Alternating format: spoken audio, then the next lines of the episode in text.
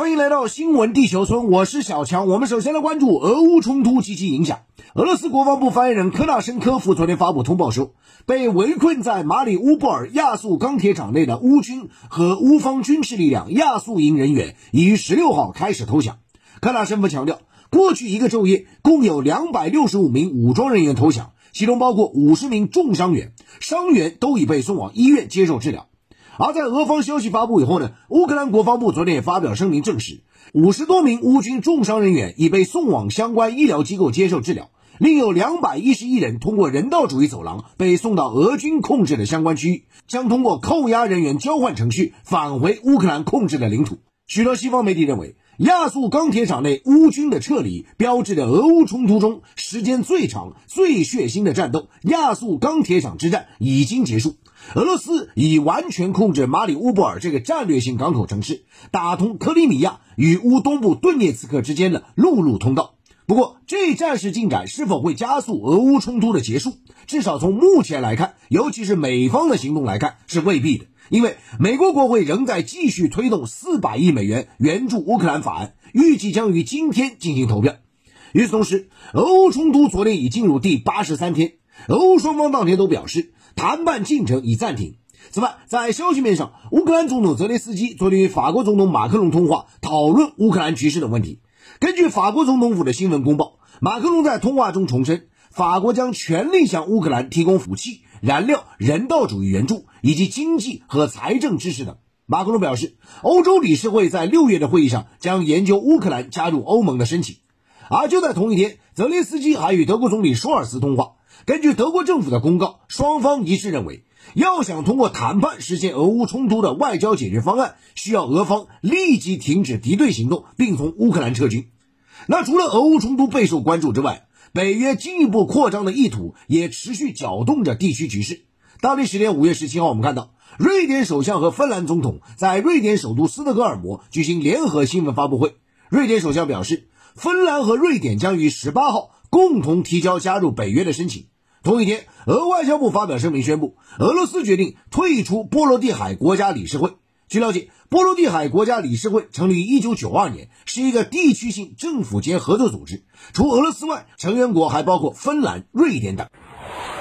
好，我们继续来快速了解一组环球要闻资讯。针对国际货币基金组织日前在特别提款权定制审查中上调人民币权重一事。中国外交部发言人汪文斌昨天表示，这是国际社会对中国改革开放和经济社会发展取得成就的充分肯定。中国将继续坚定不移地推动金融市场改革开放。好，接下来看到拉美方面，当地时间十六号，美国国务院宣布一系列对古巴政策的修订措施，包括放宽特朗普政府时期对家庭汇款和前往古巴旅行的限制，并大幅增加对古巴人的签证数量。但美国国务院同时表示。不会将古巴政府和军方相关公司从制裁清单中移除。对此，古巴外长回应说，拜登政府的政策改变是朝着正确方向迈出的有限一步，同时也证明美国并没有改变对古巴失败政策的目标及手段。好，接下来看中东方面，阿联酋总统哈利法因病逝世后，近日多国相继派员前往该国悼念。并会见阿联酋新任总统，其中美国政府于当地时间十六号派出代表团，由美国副总统哈里斯带队，成员包括国务卿布林肯、国防部长奥斯汀以及中央情报局局长伯恩斯等高官。与此同时，伊朗外长罕见到访阿联酋，同样受到舆论关注。中东媒体分析称，美国和伊朗竞相修复与阿联酋关系，趁机拉拢阿布扎比的战略考量十分明显。好，接着我们再进入到环球扫描来看一则社会热搜新闻啊。北京时间昨晚呢，美国国会众议院的一个委员会啊举行 UFO，也就是不明飞行物相关的公开听证会啊。那么这个听证会在网上向全球直播。那么可以说这是五十多年来啊，美国国会首次就 UFO，也就是不明飞行物这个问题呢召开公开听证会。当天的听证会是进行了约一个半小时啊。结束之后呢，众议院还进行了一次闭门的机密简报会。据了解，二零二一年六月二十五号，美国国家情报总监办公室向国会提交一份报告，包含二零零四年以来一百四十四个被美国政府正式称为不明空中现象的事件。不过呢，这个报告并没有就许多关键问题给出明确答案。好，新闻地球村这时段来重点来了，环球商业财经。我们首先来关注啊，美国对欧洲出口天然气，导致其国内的厂家很受伤啊。那俄乌冲突爆发以后呢，美国向欧洲啊大举出口液化天然气，以填补俄罗斯这个减少供应啊带来的这样一个欧洲的能源缺口。但是呢，美国大幅度的向欧洲出口天然气，此举呢也让美国国内天然气用户很受伤啊。路透社前天就报道说呢，数据显示，美国天然气的期货价格从年初至今已经翻了一番，其涨幅甚至高于同期的汽柴油价格涨幅。那么有分析指出呢，俄乌冲突以来啊，欧洲天然气价格市场是高于美国的，所以呢，美国的天然气商呢。看到那边价格高，就纷纷的往那边增加出口。但是呢，美国国内的供应日益紧张。有数据显示呢，欧洲已经连续第四个月成为美国液化天然气最大进口方，占美国出口的百分之六十五左右。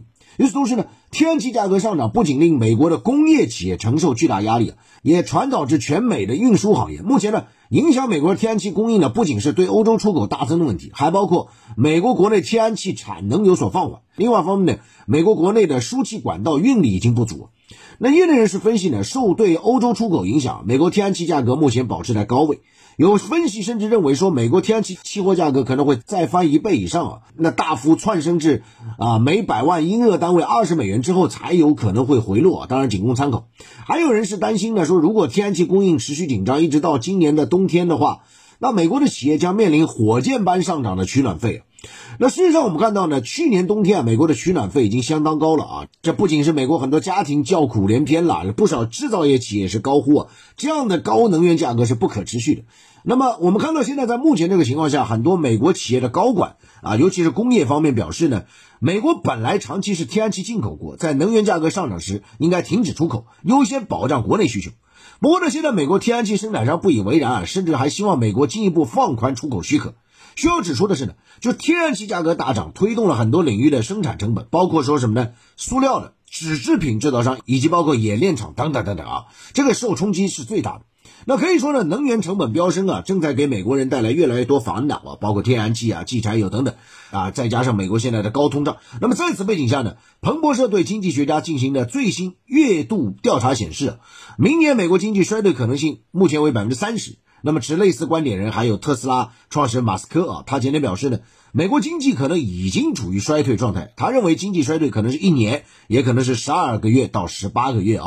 好，接着我们再来关注华尔街巨头突然全面看多中概股巨头啊。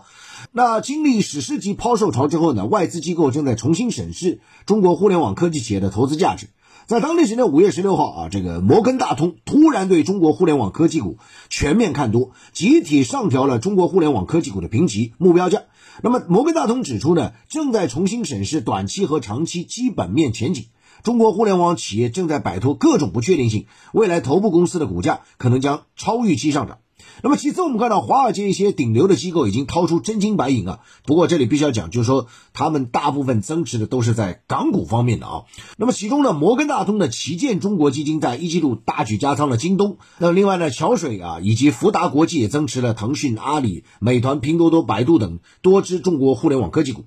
那值得一提的是呢，阿里巴巴、腾讯、京东等中国互联网巨头啊，都将在本周啊陆续的披露啊今年的一季度财报。而在此时，我们看到摩根大通突然全面看多啊，或许是嗅到了这个股业绩触底回升的信号。那么很多人就要问了：站在当前的时间点，包括说华尔街的投行巨头突然的看多中国互联网科技股，是否已经到了最便宜的时刻呢？未来的新机会是否已经到来呢？有分析就指出，